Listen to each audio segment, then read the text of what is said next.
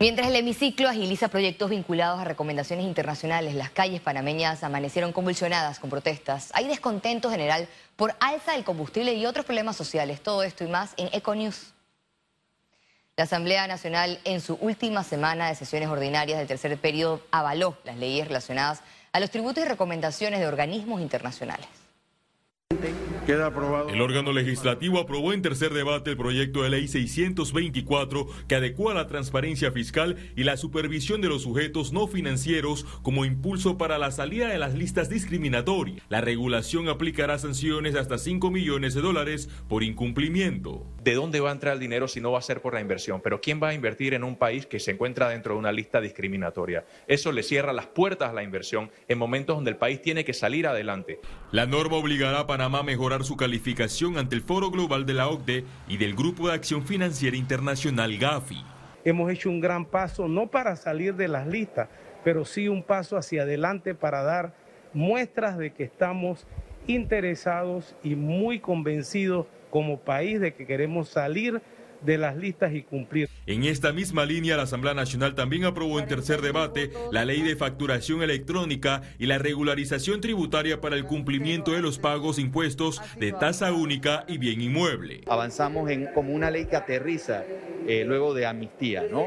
Entonces lo que estamos impulsando principalmente es darle oportunidades, por lo menos hasta final de año, a varios contribuyentes que aún no han podido regularizar su estatus ante la Dirección General de Ingresos. Le estamos dando esa oportunidad hasta el finales de diciembre. Viene otro elemento que son los niveles de fiscalización para que esas divisas no se puedan perder o no se puedan evadir y el Estado entonces perder. Panamá con estas leyes intentará mejorar su mala imagen internacional por estar entre las primeras posiciones en la lista de países con más evasión fiscal, con una defraudación calculada de 4 mil millones de dólares. Félix Antonio Chávez, Econius.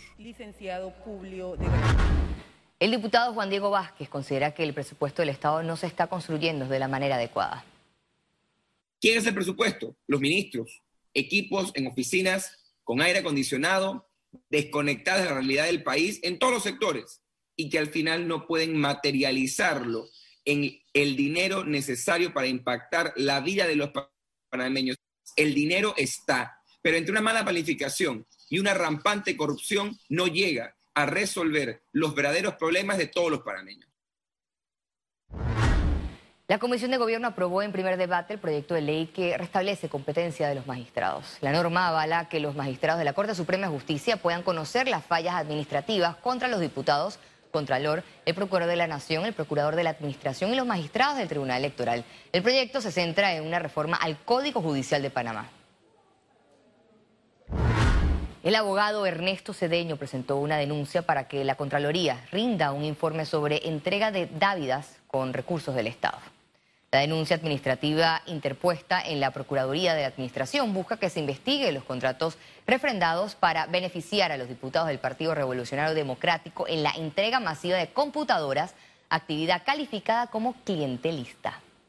Le estoy pidiendo que le exija una justificación a la Contraloría General de la República del por qué refrendó lo que evidentemente vio todo el pueblo panameño, diputados entregando a manera de clientelismo bienes muebles a cualquiera cantidad de personas. Entonces la Contraloría, a mi juicio, debe justificar por qué refrendó, eh, si tomó las medidas adecuadas para evitar un manejo displicente de los fondos del Estado. Eso lo debe hacer la Contraloría. Lo vez no es tanto lo que hizo un diputado o varios diputados, entregar bienes en seres a población. Lo que a mi juicio es que puede que no se haya fiscalizado adecuadamente los bienes del Estado. Y ahora entramos en materia sanitaria. El Ministerio de Salud proyecta aplicar unas 35 mil dosis de refuerzo contra COVID-19 a mayores de 55 años en el circuito 88. Las personas acudieron desde temprano a la escuela Belisario Porras en San Francisco para aplicarse su, su dosis de refuerzo. Esta jornada de inmunización se realizará hasta el domingo 31 de octubre de 7 de la mañana a 5 de la tarde.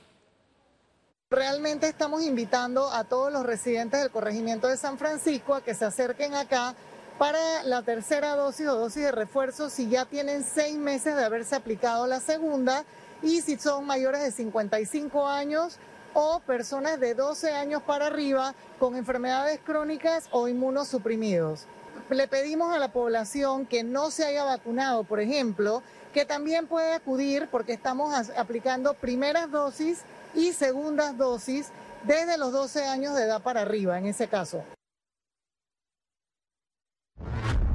Expertos catalogan como positivo el proceso de farmacéuticas para concretar la vacunación de niños de 5 a 11 años.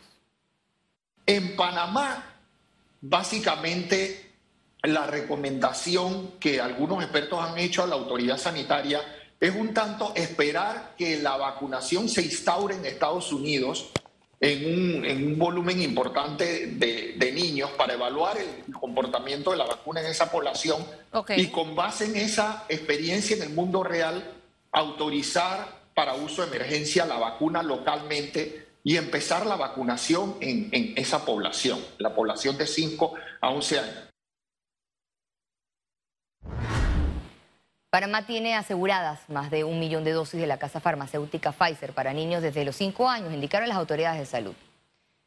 Panamá debe esperar primero la aprobación por parte de la FDA para posteriormente iniciar el proceso de vacunación para los niños. El MINSA indicó que la estrategia se ha formulado en el Centro de Operaciones de Vacunas Panamá 19 y empezaría por las visitas a las escuelas. El ministro de Salud, Luis Francisco Sucre, manifestó en el programa de vacunación contra el COVID-19 que permanecerá cerrado en fiestas patrias. Indicó que los centros disopados del MINSA se mantendrán abiertos. La demanda va a bajar, entonces no vale la pena que tengamos personal en estos puntos de vacunación si realmente la gente no va a acudir.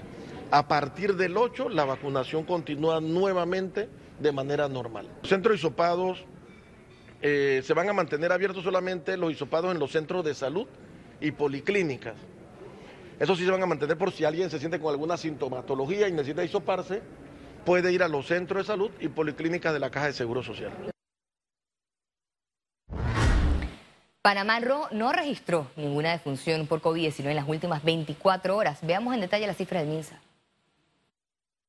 472.057 casos acumulados de COVID-19, 173 nuevos contagios, 189 pacientes se encuentran hospitalizados 32 en cuidados intensivos, 157 en sala. Se reportan 462.486 recuperados clínicamente. Un total de 7.314 fallecidos, no se registró ninguna defunción en las últimas 24 horas. Total de vacunas aplicadas, 5.797.202 dosis. Este miércoles, transportistas de Panamá Oeste, Natá y Chilibre paralizaron el servicio de diferentes regiones del país en descontento ante los problemas sociales. Los cierres causaron un caos vehicular. Los transportistas y residentes piden soluciones rápidas al desempleo, reactivación económica y ante el aumento del combustible.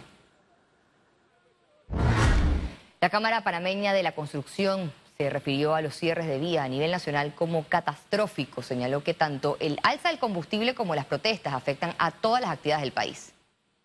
Eh, el alza del combustible nos afecta a todos y a todas las actividades económicas del país.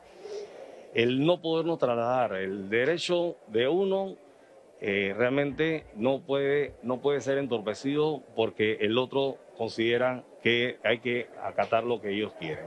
Creo que hay que sentarse a negociar Consideramos que el alza de combustible es un fenómeno internacional y no debe ser eh, causal de, una protesta eh, unánime en todo el país.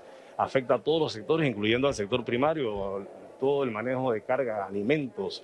Y a nosotros, en particular, en la construcción, todos los materiales, de las obras atrasadas en este momento que estamos tratando de reactivar, afecta enormemente. Economía. La Cámara de Comercio de Panamá lanzó Panamá Cuéntame. A continuación los detalles. Se trata de un observatorio que busca medir la calidad de vida del panameño enmarcado en los Objetivos de Desarrollo Sostenible de la Agenda 2030. Son eh, indicadores que definitivamente como país debemos prestarle mucha atención y lo que busca este observatorio es nuevamente brindar información no busca eh, darle soluciones a los problemas, no busca eh, eh, establecer políticas públicas. Eso le corresponde obviamente a las autoridades, a la sociedad civil organizada y a las distintas ONG y fundaciones. Hoy dimos un, un termómetro en muchos indicadores, se ha avanzado positivamente. otros eh, se, han, se han estabilizado. Eh, quiere decir que hay que hacer un poquito más de esfuerzos para que aceleren y continúen eh, buscando llegar a ese último reto que se tiene para poder llegar al 100% también presentaron los resultados de la encuesta de expectativa de calidad de vida, en el que compararon los indicadores con la percepción de la población. Si la criminalidad baja, según el gobierno, según la policía, bajan los crímenes, está esa seguridad siendo percibida en realidad por el panameño en su barrio, en su calle, en sus casas o no. Y si hay una diferencia, ¿por qué es la diferencia? Si el gobierno invierte en salud y está mejorando los indicadores en cuanto al acceso de salud de calidad, ¿está el panameño en la encuesta percibiendo ese incremento en esa calidad o realmente no se está transmitiendo a toda la población? Involucra indicadores como salud, vivienda, educación, pobreza, entre otros. La ciudadanía reportó mayor insatisfacción en la seguridad del país. Ocho de cada diez panameños de los entrevistados y que es una muestra aleatoria científica que representa la población de nuestro país, nos está diciendo que siente que el país está inseguro.